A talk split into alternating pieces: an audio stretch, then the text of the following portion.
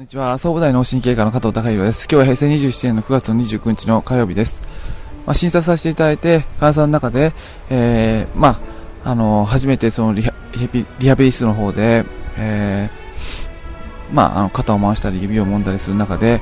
えー、まあ、気持ちよかったですかって聞くと、いや、まあ、気持ちいいっていうよりも、自分の硬さ、自分の体がすごい硬いってことに、あの、気づいてびっくりしたっていうことを、あの、お話しされる方がいるんですが、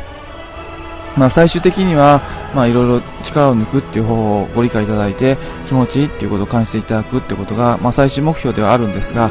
まあ、スタート地点に立つっていうことにおきましては、まずは、そのご自身の体の硬さを感じるっていうことを、あの、していない場合があるので、どれぐらいご自身の体が硬いかっていうのを、あのー、まずはあの知るっていうことがスタート地点第一歩になってくると思います。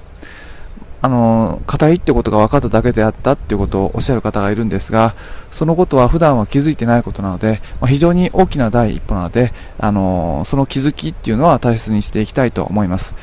ご自身の体がすごく硬いってことをまず気づくってことが第一歩だっていうお話を今日させていただきました。今日は以上です。